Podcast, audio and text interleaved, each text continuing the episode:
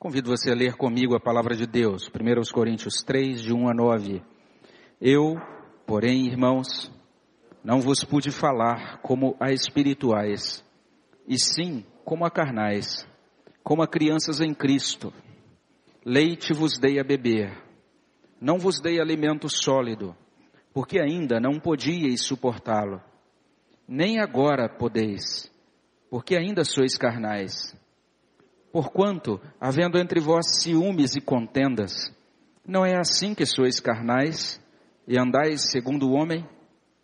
Quando, pois, alguém diz, eu sou de Paulo, e outro, eu de Apolo, não é evidente que andais segundo os homens? Quem é Apolo? E quem é Paulo?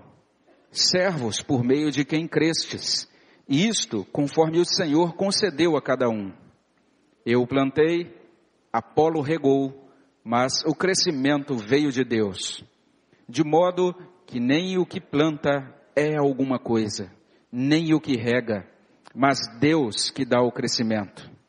Ora, o que planta e o que rega são um, e cada um receberá o seu galardão segundo o seu próprio trabalho, porque de Deus somos cooperadores, lavoura de Deus edifício de Deus sois vós. Obrigado, Pai, pela porção da tua palavra que o Senhor nos permite ler nesse momento. Obrigado pela tua presença nos nossos corações, na vida da tua igreja. Obrigado, Senhor Deus, por esse privilégio que o Senhor nos dá de sermos chamados, ó Deus, para sermos cooperadores neste reino do Senhor. Nós somos gratos, ó Deus, por esses irmãos e irmãs que estão se dirigindo ao campo missionário essa semana, com esta plena convicção de serem chamados para esta cooperação. Nós agradecemos porque tudo isso é obra do Senhor. E nós pedimos que teu Espírito continue instilando nos nossos corações esse chamado santo para que nós amemos ao Senhor, para que nós amemos uns aos outros, para que nós amemos a tua obra, para que nós estejamos empenhados na expansão do teu reino, Senhor. Que o Senhor nos abençoe, que o Senhor nos dirija agora nessa meditação na tua palavra. Que o Senhor abençoe os nossos irmãos e irmãs que estão enfermos e que não podem estar aqui. Que o Senhor os visite nos seus leitos, que o Senhor os ajude no restabelecimento das suas enfermidades. Que o Senhor abençoe, ó Deus, aqueles que estarão é, submetendo-se a cirurgias nos próximos dias. E nos lembramos da Dona Maria José. Que o Senhor abençoe aquela vida. Que o Senhor abençoe os médicos que estarão cuidando dela, que o Senhor abençoe a Bruna, que o Senhor abençoe também nossa irmã Célia, que está recuperando-se, que o Senhor leve a tua consolação também para as pessoas que precisam da consolação, especialmente os familiares da nossa irmã Graci. Derrama da tua bênção sobre nós e que em todos os lugares onde o teu nome é conhecido, que o Senhor esteja também, ó Deus, concedendo esse presente, esse grande privilégio de meditação, de estudo, de ouvir a pregação da tua palavra e que essa palavra produza muito fruto para o teu agrado, para a tua glória, no nome de Jesus. Amém, Senhor Deus. Esse texto de 1 Coríntios, capítulo 3, versículo 1, é um texto é, conhecido por muitos cristãos e é interessante o que Paulo traz para os nossos corações, então, nesta palavra. E aqui ele nos coloca diante de uma questão que a gente pode denominar infantilismo. E eu não sei se você já tinha ouvido essa palavra antes, infantilismo, porque existem as palavras infantilidade e essa outra palavra menos conhecida, infantilismo. As duas palavras são parecidas uma com a outra, mas elas significam coisas muito diferentes. Infantilidade é algo normal. Infantilidade é algo é, bom, é algo que a gente pode considerar muito positivo, mas infantilismo é algo ruim. E se você der uma olhada lá no dicionário Aurélio, lá você vai encontrar a definição de infantilidade. Lá você vai ler o seguinte: infantilidade é qualidade do que é infantil. E a gente pensa, por exemplo, nessa hora aqui, em que as crianças foram chamadas para oração. Eu não sei você, mas quando chama as crianças para virem à frente, eu já, já fico risonho. Porque a gente vê os pimpolinhos, né, saltitando aqui para frente, e é muito gracioso isso. Elas são infantis, diz respeito a, ao tamanho delas, à idade delas, à fase de desenvolvimento humano na qual elas estão, e que é muito natural, e que é muito bom, e que é muito, é até agradável, gostoso da gente acompanhar isso. Há duas semanas atrás eu voltava de uma reunião da Junta da Educação Teológica da nossa igreja, e lá na fileira, assim, onde eu estava sentado, é, tinha lá um menininho de uns quatro ou cinco anos. Um garotinho magrelinho, né, sardentinho, assim, bem simpático. E estava ali do lado do pai conversando bem baixinho. E quando o avião pousou, aí vem aquela voz, né, do comandante, né, senhores passageiros, sejam bem-vindos a São Paulo. E quando ele disse São Paulo, estava pousando aqui em São José do Rio Preto, né? Aí o menininho falou, é pai, ele errou, não é São Paulo, é São José do Rio Preto, quá, quá, quá. Quando ele fez aquilo, todo mundo do avião riu, e o comandante falou, oh, me desculpem tal, não é São Paulo, é São José do Rio Preto, né? E eu desci ali, e foi interessante, todo mundo que ficou ali esperando para pegar a bagagem na esteira, estava com um risinho no rosto, por causa daquele meninote ali de cinco anos. Eu fiquei olhando para aquele menino e pensando que coisa boa é ser criança, como criança é bom e como eu desejo netos, né? Então é, é agradável, a infantilidade é algo agradável, é algo muito bom, é algo é saudável, é algo maravilhoso, é uma bênção de Deus. Então a gente se encanta, a gente se diverte com a infantilidade normal, que é pertinente da criança. Ou seja, infantilidade é coisa muito boa. Mas infantilismo é coisa diferente. Se você olhar o mesmo dicionário, lá você vai encontrar o seguinte, que infantilismo é a persistência anormal dos caracteres da infância na idade adulta. Então entenda isso, não há problema em ser infantil na idade infantil. Não há problema nenhum. Mas o problema é continuar sendo infantil na idade adulta.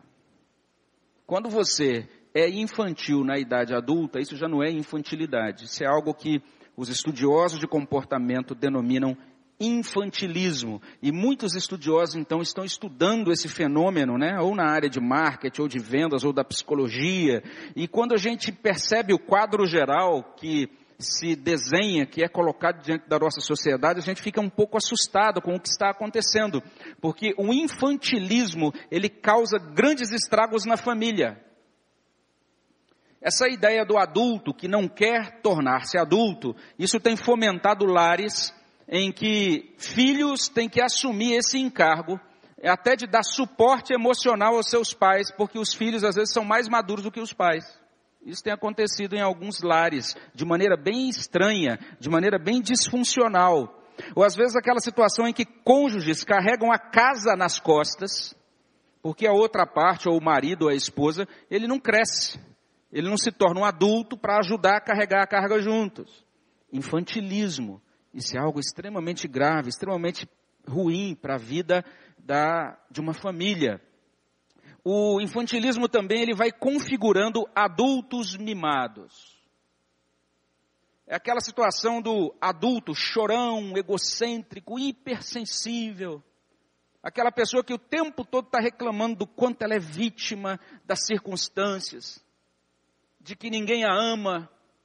Isso tem muita ligação com essa com, com isso que a gente chama, de, chama infantilismo, ou então aquele adulto hipercrítico, sempre considerando que a família, que os colegas de trabalho, os irmãos da igreja não são bons, ou não são dignos, ou não são confiáveis o suficiente para eles. Adultos infantis.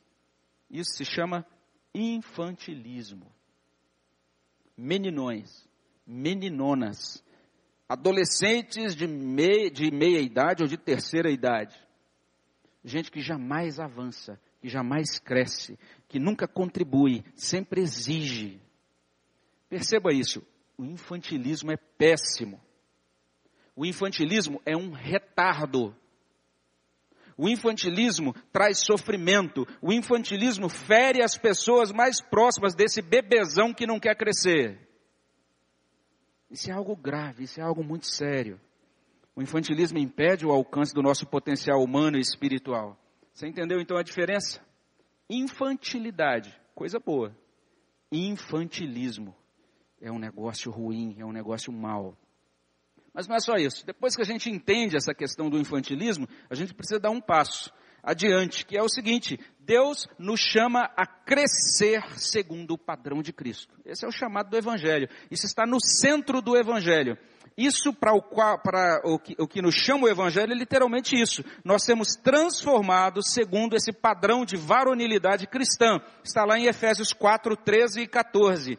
Até que todos cheguemos à unidade da fé e do pleno conhecimento do Filho de Deus, à perfeita varonilidade, à medida da estatura da plenitude de Cristo, para que não mais sejamos como meninos, agitados de um lado para outro, levados ao redor por todo o vento de doutrina, pela artimanha dos homens, pela astúcia com que induzem ao erro.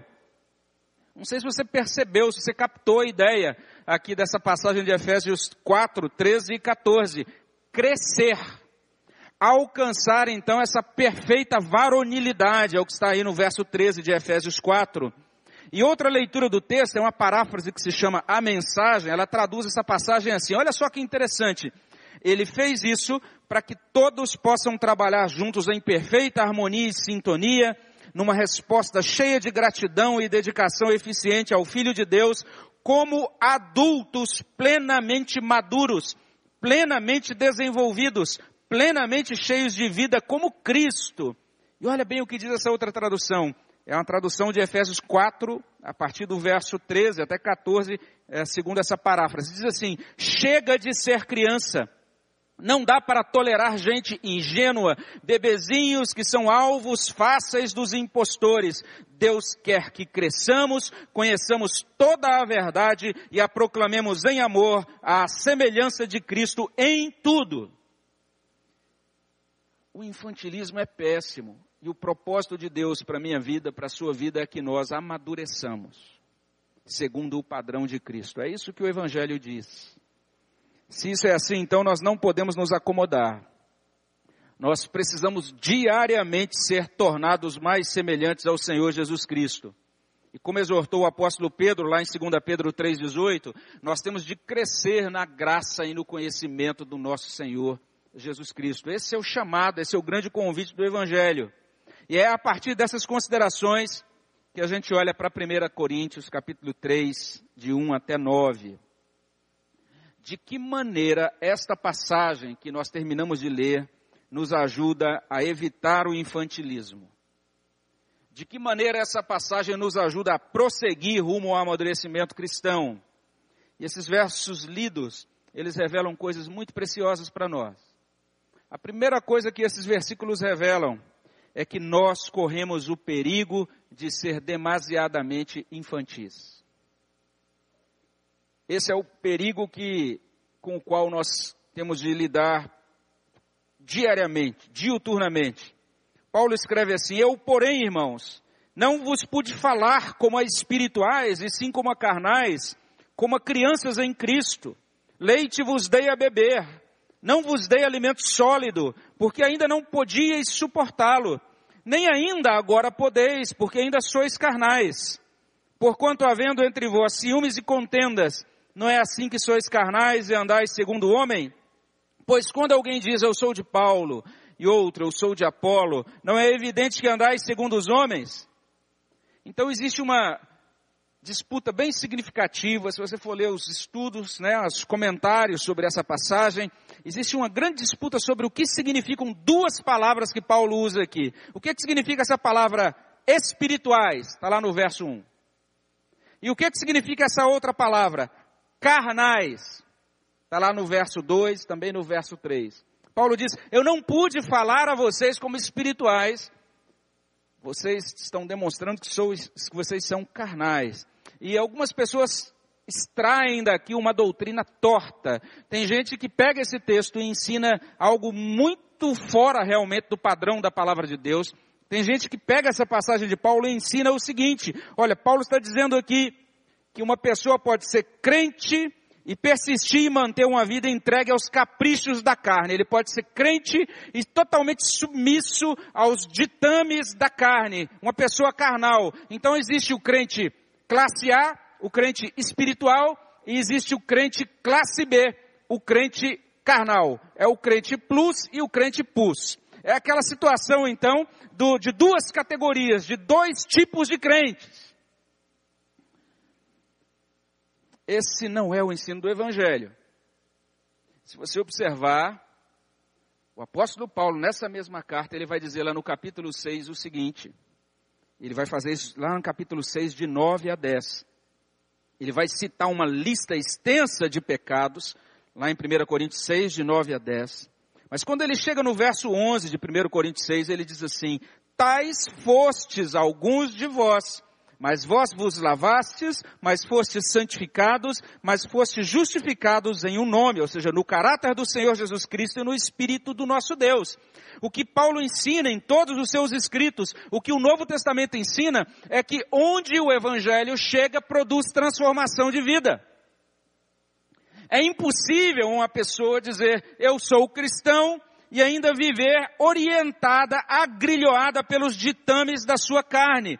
Não há possibilidade de alguém afirmar-se crente verdadeiro permanecendo entregue à vida da carne, porque a aplicação da obra de Cristo em nós sempre tem dois lados. A obra de Cristo em nós, ela sempre funciona assim. A vida de Cristo é aplicada sobre a nossa morte. E a morte de Cristo é aplicada sobre a nossa vida. É isso que o Evangelho faz. A morte de Cristo o poder mortal da cruz é aplicado sobre o homem natural, sobre o homem anterior, sobre o homem que vivia antes entregue aos ditames da carne. E o poder da ressurreição agora nos faz andar não mais segundo o padrão antigo, mas segundo Cristo. Esse é o grande ensino do Evangelho. Depois vale a pena você na sua casa dar uma lida lá em Romanos 6, aqueles primeiros capítulos de Romanos 6. Esse é o grande argumento de Paulo, essa é a explicação que ele fornece do Evangelho. Então, quando Paulo, aqui em 1 Coríntios 3, está falando, eu não pude escrever a vocês ou falar a vocês como homens espirituais, vocês são carnais, ele não está falando, ele não está dizendo que é possível um crente confortavelmente continuar vivendo segundo um padrão da carne, porque os cristãos, aqueles que estão em Cristo, morreram para o pecado e agora vivem para Deus. E ainda que eles tenham de lidar com o pecado quase que diariamente, eles lutam contra o pecado.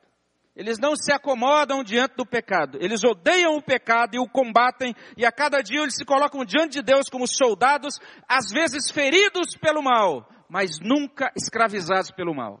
Esse é o cristão. Então a gente não pode extrair uma doutrina errada desse texto. Então, voltando ao ponto inicial, o que é que significam essas palavras espirituais e carnais que são usadas por Paulo aqui no início de 1 Coríntios 3? Uma pista é fornecida nos versos 1 e 2. Lá a gente encontra assim, finalzinho do verso 1, crianças em Cristo. E mais adiante, lá no verso 2, leite vos dei a beber, não vos dei alimento sólido, porque ainda não podíeis suportá-lo Outra pista está lá no, nos versos 3 e 4. Lá ele diz assim, segundo o homem ou segundo os homens. E quando a gente olha essa expressão, isso combina muito bem com o que Paulo diz lá no capítulo anterior, 1 Coríntios 2, 14. Ele está falando daquilo que corresponde ao homem natural. E tudo tudo isso então nos permite chegar à seguinte conclusão. Esses crentes coríntios, eles foram chamados de carnais porque eles demonstravam infantilismo. Eles tinham de ter crescido e não cresceram. Esse é o ponto. Eles tinham de deixar de caminhar segundo os homens para viver segundo o Evangelho. Eles tinham de estar comendo alimento sólido, mas ainda estavam bebendo leite. E esse quadro que Paulo apresenta aqui em 1 Coríntios 3, verso 1 em diante, ele é chocante. E a gente não é tão impactado assim pelo argumento de Paulo, porque a gente lê a Bíblia aos pedaços. Então, normalmente a gente lê o capítulo 2, vai dormir, e aí no dia seguinte a gente fala, agora vou continuar minha leitura bíblica, aí no dia seguinte você lê o capítulo 3, e você perde a grande conexão entre os dois capítulos. Se você perceber o que Paulo está colocando aqui, ele está mostrando algo extremamente chocante. Ele começa o capítulo 3 dizendo, eu, porém, com isso ele está dizendo que o que ele está afirmando no capítulo 3, verso 1, tem ligação com o último versículo do capítulo 2. E lá no último versículo do capítulo 2, Paulo diz assim: Nós, porém, temos a mente de Cristo. Agora perceba que Paulo está dizendo, nós temos a mente de Cristo, mas eu não posso conectar-me a vocês como pessoas que possuem a mente de Cristo. Isso é algo extremamente chocante. Não sei se você levou o choque, se você percebeu o absurdo, mas é a ideia de um indivíduo que tem a mente de Cristo, mas que continua funcionando como um bebê. Um disparate, um absurdo. Esse é o quadro. Isso indica uma paralisação indevida no processo de desenvolvimento. Uma disfunção semelhante ao que nós encontramos registrada lá na carta aos Hebreus. E quando você lê Hebreus 5, de 11 a 14, lá você vê o, o apóstolo escrevendo assim, Olha só o que diz o apóstolo naquela carta. Ele diz: A esse respeito temos muitas coisas que dizer e difíceis de explicar, porquanto vos tendes tornado tardios em ouvir. E olha bem o que diz o apóstolo lá em Hebreus 5. Ele diz assim: Pois com efeito, quando devíeis ser mestres, atentando ao tempo decorrido, ou seja, já tem tanto tempo que vocês são cristãos, vocês já deveriam estar ensinando outras pessoas. Olha o que diz o apóstolo aqui em Hebreus. Ele diz: vocês têm novamente necessidade de alguém que vos ensine de novo quais são os princípios elementares dos oráculos de Deus. Assim vos tornastes como necessitados de leite, não de alimento sólido. E ele continua dizendo, ora, todo aquele que se alimenta de leite é inexperiente na palavra da justiça, porque é criança. É isso que diz o autor de Hebreus. Vocês já deveriam estar avançando, vocês já deveriam ter avançado, mas ainda são como bebês já deveriam estar ensinando, mas precisam aprender o beabá de novo, já deveriam estar mastigando carne e ainda estão bebendo leite. E ele explica a razão disso no verso 14, mas o alimento sólido é para os adultos. Quem é adulto? O adulto é aquele que pela prática tem as suas faculdades exercitadas para discernir não somente o bem, mas também o mal. O adulto é aquele que pratica o evangelho. Ele se torna experiente porque ele está experimentando, está praticando. Ele não tem apenas teorias na cabeça, é alguém que ouve a palavra e durante a semana pratica a palavra que ouviu. E lá naquela paráfrase de Eugene Peterson, a mensagem, ele traduz assim o texto de 1 Coríntios capítulo 3, a partir do verso 1, ele traz assim, no entanto, amigos, eu sinto-me frustrado pela maneira nada espiritual com que vocês lidam uns com os outros e com Deus. Vocês estão agindo como bebês em relação a Cristo. Parece que só sabem mamar. Pois bem, vou amamentá-los, visto que não sabem se alimentar sozinhos. Então, meus queridos irmãos, a escritura, ela não é condescendente com o infantilismo espiritual. E a escritura está mostrando exatamente isso. Está mostrando que esses crentes, veja bem, são os crentes acerca dos quais o apóstolo Paulo disse assim: Nós temos a mente de Cristo. O apóstolo Paulo está dizendo que nós corremos o risco, o perigo de, apesar de ter a mente de Cristo, ser demasiadamente infantis. Então, essa é a primeira revelação que chega aos nossos corações por meio desse texto. Isso nos conduz então a uma importante questão. Se isso é assim, se todos nós estamos sujeitos a agir como bebês, se todos nós, mesmo tendo a mente de Cristo, corremos esse risco de ser cooptados pelo infantilismo. Afinal de contas, quais são os sintomas do infantilismo? O que a gente deve fazer a fim de evitar ou a fim de amadurecer verdadeiramente em Cristo? E a passagem, então, ela traz um segundo ensinamento para nós. Essa passagem nos ensina, em segundo lugar, que o infantilismo, ele é revelado nos ciúmes e nas contendas. E olha só o que diz o apóstolo, a partir do verso 3. Porquanto havendo entre vós ciúmes e contendas, não é assim que sois carnais e andais segundo o homem? E ele prossegue dizendo assim: Quando, pois, alguém diz, eu sou de Paulo, e outro, eu de Apolo, não é evidente que andais segundo os homens? É que Paulo ele nos informa que o infantilismo é revelado nos ciúmes. A palavra grega aqui é bem interessante, é a palavra zelos. E zelo por uma coisa é, uma é algo aparentemente bom, é ou não é? Olha, eu sou zeloso, eu cuido bem disso. Mas o nosso coração, ele é tão marcado pela queda, que as coisas boas, elas muitas vezes são é, abraçadas e a gente implementa essas coisas com tal intensidade que a gente sai do ponto de equilíbrio do Evangelho e elas se tornam agora perniciosas, marcadas por nossa iniquidade, por nossa perversão. Isso, esses zelos, esses ciúmes, acabam produzindo conflitos, rivalidades, aqui traduzido por contendas. O ciúme literalmente ele é um sentimento de dor. Ele tem a ver com exigências de um amor inquieto, um desejo de posse, infantilismo.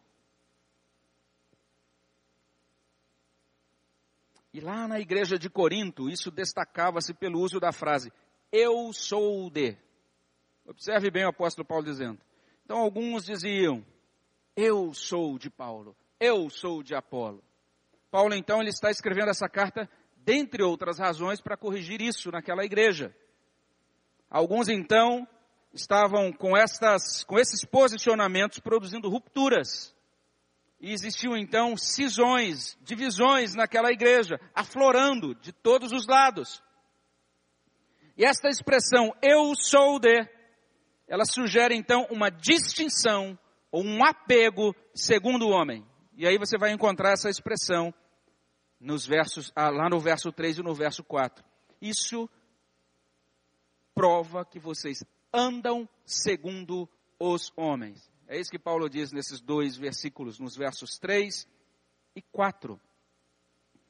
E isso é humanamente compreensível, porque quando a gente vê essas pessoas, né, Paulo, Apolo, quando a gente lê o livro de Atos, por exemplo, a gente é, encontra ali a informação de que Apolo era um homem extremamente articulado, era um grande pregador, alguém que se comunicava e que dominava a arte da retórica.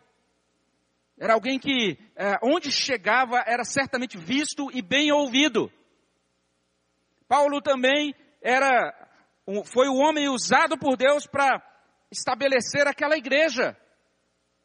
E essas duas figuras eram figuras ilustres, importantes.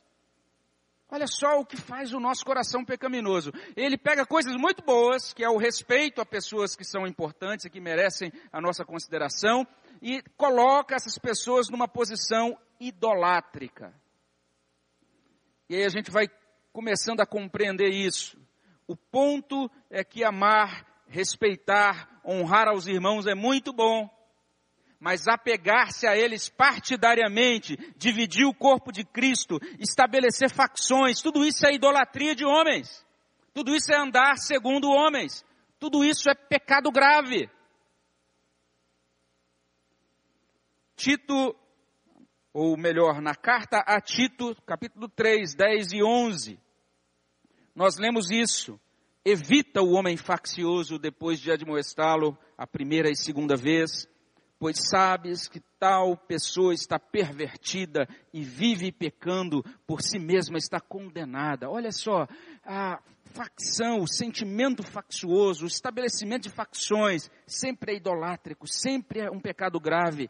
Lá em Tiago 3,16 a gente lê isso, pois onde há inveja, onde há sentimento faccioso, aí há confusão, aí há toda espécie de coisas ruins. E isso que a gente lê aplicado à igreja de Corinto, tem grande aplicação em todas as nossas relações humanas, como a gente vai ver daqui a pouco. Isso se aplica em todas as áreas, no nosso núcleo familiar mais íntimo, lá entre marido, mulher, os filhos o dar preferência a um filho. O pai diz, eu sou do filho mais novo, e a mãe diz, eu sou do mais velho. A gente vê um exemplo disso lá no Antigo Testamento. Triste consequência.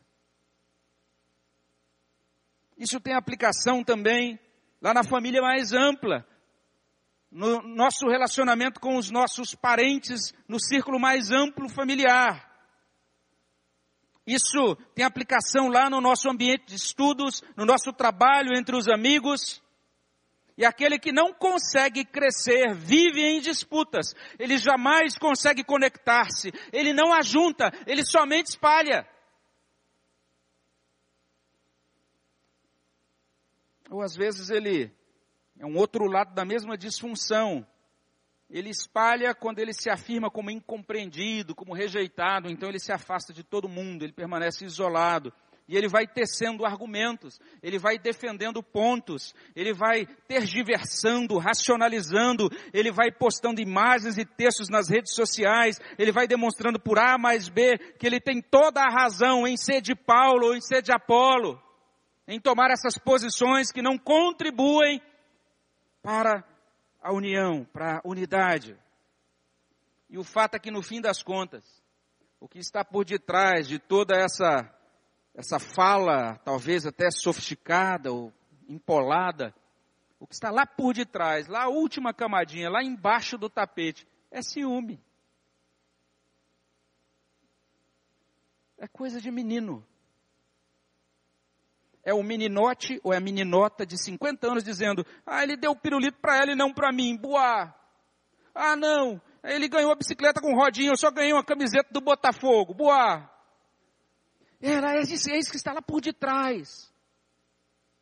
É aquela queda de braço tolinha, é aquele intento de provar que eles não me vencem, que eu não vou dar o braço a torcer. Isso pode vir disfarçado de coisa de gente grande, mas não passa de meninice infantilismo. Mais uma vez, voltando àquela é, paráfrase que eu tenho mencionado já aqui, a mesma tradução nessa outra Bíblia chamada A Mensagem lá, ele traduz assim: quando vocês se apegam a algo apenas por se sentirem bem, ou para dar a impressão de que vocês são importantes, não são muito diferentes de um bebê de colo que só fica contente quando tudo lhe agrada. E quando um de vocês diz, eu estou do lado de Paulo, e outro diz, eu prefiro Apolo, não, estão, não está sendo infantil? Então, se isso é assim, eu preciso olhar para essa palavra de Paulo e eu preciso checar o meu coração todos os dias. Eu preciso verificar quais são os, os sentimentos que estão transitando dentro da minha alma. E se há então amarguras, ou se há ciúmes, ou se há disputas, eu preciso recorrer ao remédio de Deus, a fim de retomar o crescimento que Deus projetou para a minha vida. Mas qual é o remédio de Deus para que a gente retome o crescimento? Qual é o remédio de Deus para que nós sejamos curados do infantilismo? E aí a gente chega então ao terceiro e último ponto dessa mensagem. A palavra de Deus nos ensina aqui que o remédio para o infantilismo é entender o lugar, o lugar nosso, o lugar dos nossos irmãos e o lugar do próprio Deus no reino de Deus. Eu sei que ficou longa a divisão, não consegui pensar numa divisão mais curta. Mas é isso mesmo. Entender o nosso lugar, entender o lugar dos nossos irmãos, entender o lugar de Deus nesse reino. Paulo diz assim: Quem é Apolo? a partir do verso 5. E quem é Paulo? Servos por meio de quem crestes. E isto conforme o Senhor concedeu a cada um. Eu plantei, Apolo regou, mas o crescimento veio de Deus. De modo que nem o que planta é alguma coisa, nem o que rega, mas Deus que dá o crescimento. Ora, o que planta e o que rega são um, e cada um receberá o seu galardão, segundo o seu próprio trabalho, porque de Deus somos cooperadores. Lavoura de Deus, edifício de Deus sois vós. O remédio para que a gente deixe de agir como criança e passe a agir como um adulto, segundo o molde de Cristo, é entender todas essas, todas essas posições, todos esses lugares. Primeiro, quem nós somos, quem são os nossos irmãos. E duas vezes nós temos uma pergunta retórica aqui no verso 5. Quem é? Quem é? Essa é a pergunta retórica, repetida no verso 5. E o modo como Paulo responde é interessante, porque ele está perguntando: quem é Apolo? Quem é Paulo? O modo como ele responde é interessante. É como se ele dissesse assim: eles são simples servos. É o que o texto diz. Eles são servos, e a palavra traduzida por servos aqui é a palavra diáconos. É aquele que serve humildemente à mesa. Essa é a ideia do texto. Quem é que nós somos? Servos. Quem é que nossos irmãos são? Servos. Simples isso, simplesmente isso. Depois, olha só a segunda parte da pergunta. Esses servos são simples instrumentos, são simples mensageiros capacitados por Deus. Diz assim: servos por meio de quem crestes. E isto conforme o Senhor concedeu a eles. Ou seja, até o fato de Apolo ter tido algum sucesso na sua evangelização foi porque o Senhor concedeu isso a Apolo. O, fa o, o fato de Paulo ter tido algum sucesso no seu trabalho foi porque o Senhor concedeu isso a Paulo. A glória não é de Apolo, a glória não é de Paulo. Isso precisa ser asseverado, afirmado nesse tempo de culto às celebridades. Nosso coração tem sede por ídolos. E você vê isso acontecendo. Uma igreja começa humilde.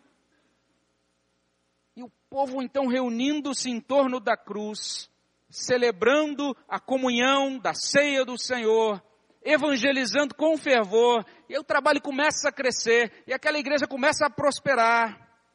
E depois de uma década ali tem milhares de pessoas, e aí já coloca assim: Igreja do Fogo Santo de Israel contra a ignomínia do apóstolo Jurandir Brocolócoto. E aí então todo mundo começa agora a idolatrar o homem, a entronizar o homem. É a nossa tendência a idolatrar coisas e pessoas. A gente precisa entender que nós mesmos não passamos de servos e que as, os nossos irmãos, estejam em que posição estiverem, eles também são servos do Deus vivo.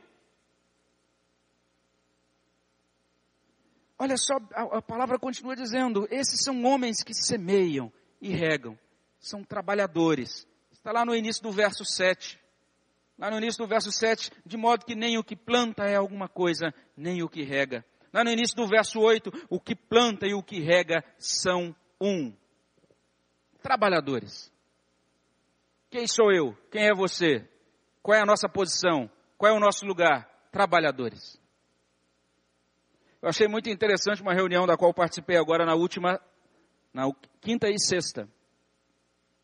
E nós tivemos então uma mudança de liderança no nosso centro de pós-graduação e também passamos desse ano por uma mudança de liderança no nosso Instituto Presbiteriano Mackenzie na função ali, na posição de chancelaria. E o reverendo Augusto Nicodemos, ele foi muitos anos chanceler do Mackenzie. E depois desse período todo como chanceler do Mackenzie, agora terminou então esse tempo, ele serviu ali por 10 anos, entendeu que já tinha dado então essa contribuição dele, saiu. Ele foi substituído agora pelo doutor Davi Charles, mas é interessante que agora ele foi encaixado, ele está trabalhando, foi empossado nessa última semana como vice-diretor do nosso centro de pós-graduação. Há um pouco mais de uma década atrás ele tinha sido diretor e agora ele está assumindo como vice-diretor. Eu achei bonito ali no momento da posse, né, no momento daquela cerimônia de, de oração ali, em momento de oração por, pela vida dele, pelo nosso centro de pós-graduação. Então ele e o reverendo Mauro ali publicamente falando, e eles disseram literalmente isso, né, de forma muito resumida. Olha, ah, não importa as posições, ele era diretor um período atrás, depois foi chanceler da universidade, agora está vindo para ser vice-diretor. E, e foi muito bonita essa nota que foi batida com muita clareza lá. Nós não passamos de soldados. A nosso, o nosso intento não é o título. Nós queremos ser úteis.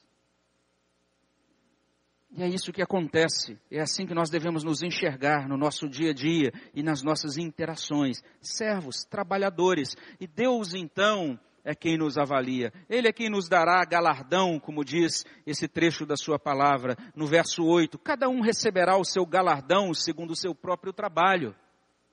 Servos, trabalhadores. O texto continua dizendo: cooperadores, lavoura, edifício. E nesse contexto, quem é alguma coisa? E é interessante, quando a gente olha o verso 6, e o nosso grande problema é pensar que nós somos alguma coisa. Mas o texto diz assim, que somente Deus é alguma coisa. Ele diz, eu plantei, Apolo regou, mas o crescimento veio de Deus, e melhor dizendo, no verso 7 ele diz assim, de modo que nem o que planta é alguma coisa, e é, nem o que rega é alguma coisa, fica subentendido, mas Deus, Ele é alguma coisa. Somente Deus é. Nós somos pequeninos e Deus é o grandioso. Nós precisamos sempre compreender isso, que Deus é a razão de tudo. Deus é o centro de tudo. Deus é quem opera o crescimento de tudo. É a Deus que nós pertencemos, porque o texto, até mesmo nesse sentido, ele é, ele é maravilhoso. Ele diz: de Deus somos cooperadores, de Deus somos lavoura, de Deus somos edifício. E aí, voltando àquela paráfrase, naquela tradução chamada A Mensagem, nesta passagem ele traduz assim: Quem vocês pensam que Paulo é? Ou Apolo? Somos servos, nós dois, que o serviram enquanto aprendiam a confiar a vida ao Senhor. Cada um de nós cumpriu a tarefa de servo. Eu plantei a semente, Apolo regou as plantas, mas Deus fez vocês crescerem. crescerem. Não é quem planta, nem quem rega que está no centro do processo, é Deus. E Ele faz as coisas acontecerem. Plantar e regar são trabalhos menores. O que torna essas atividades dignas é o Deus a quem servimos. Vocês são a lavoura de Deus e nós trabalhamos nela. Meus irmãos, que bela verdade. E é o reconhecimento disso que nos cura do infantilismo é o reconhecimento de que somos servos, é o reconhecimento de que Deus é o centro de todas as coisas que produz maturidade. É isso que cerra as nossas arestas. É isso que nos torna mais maleáveis e mais gentis uns com os outros. É quando nós saímos do centro do palco e Deus é colocado no centro. Quando nós percebemos que nem tudo gira em torno de nós e que o grande propósito de Deus no universo não é fazer com que o universo conspire ao nosso favor, como a gente vê nos livros de autoajuda, mas o grande propósito do universo é fazer com que tudo gire em torno do Deus glorioso e da glória desse Deus. E aí a gente pensa naquela picuinha com o parente, ou naquela dificuldade com a nossa família mais próxima, ou com nossos irmãos na fé, ou com nossos colegas de trabalho.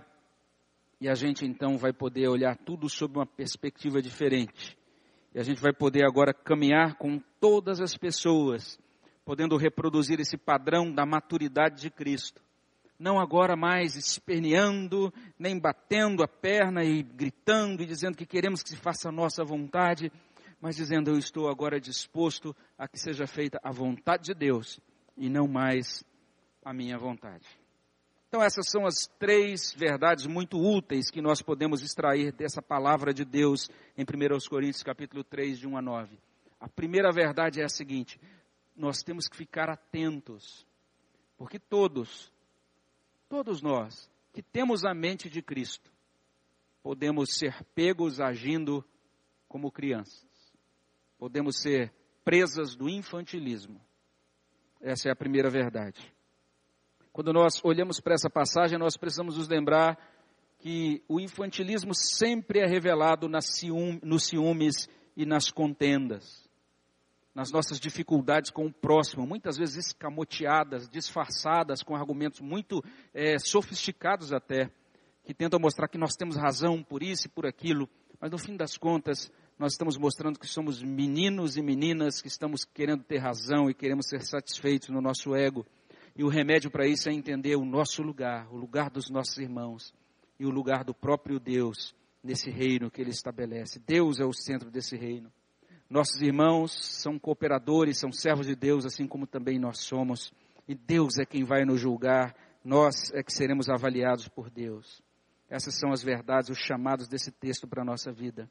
A partir daí a gente pode fazer algumas rápidas aplicações. A primeira delas é esta.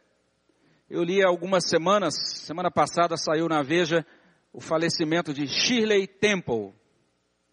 Eu não sei se você sabe quem foi Shirley Temple. Se você é jovem, deve estar dizendo, não tem a mínima ideia de quem foi. Se você já tem a minha idade para cima, você sabe quem foi Shirley Temple. Era uma menininha de cachinhos dourados. Ela fez mais de 40 filmes em Hollywood, foi a queridinha, né, dos Estados Unidos e também ah, muitos aqui no Brasil viram os filmes daquela menininha. Eram filmes muito agradáveis, sempre assim com um tema, uma temática alegre.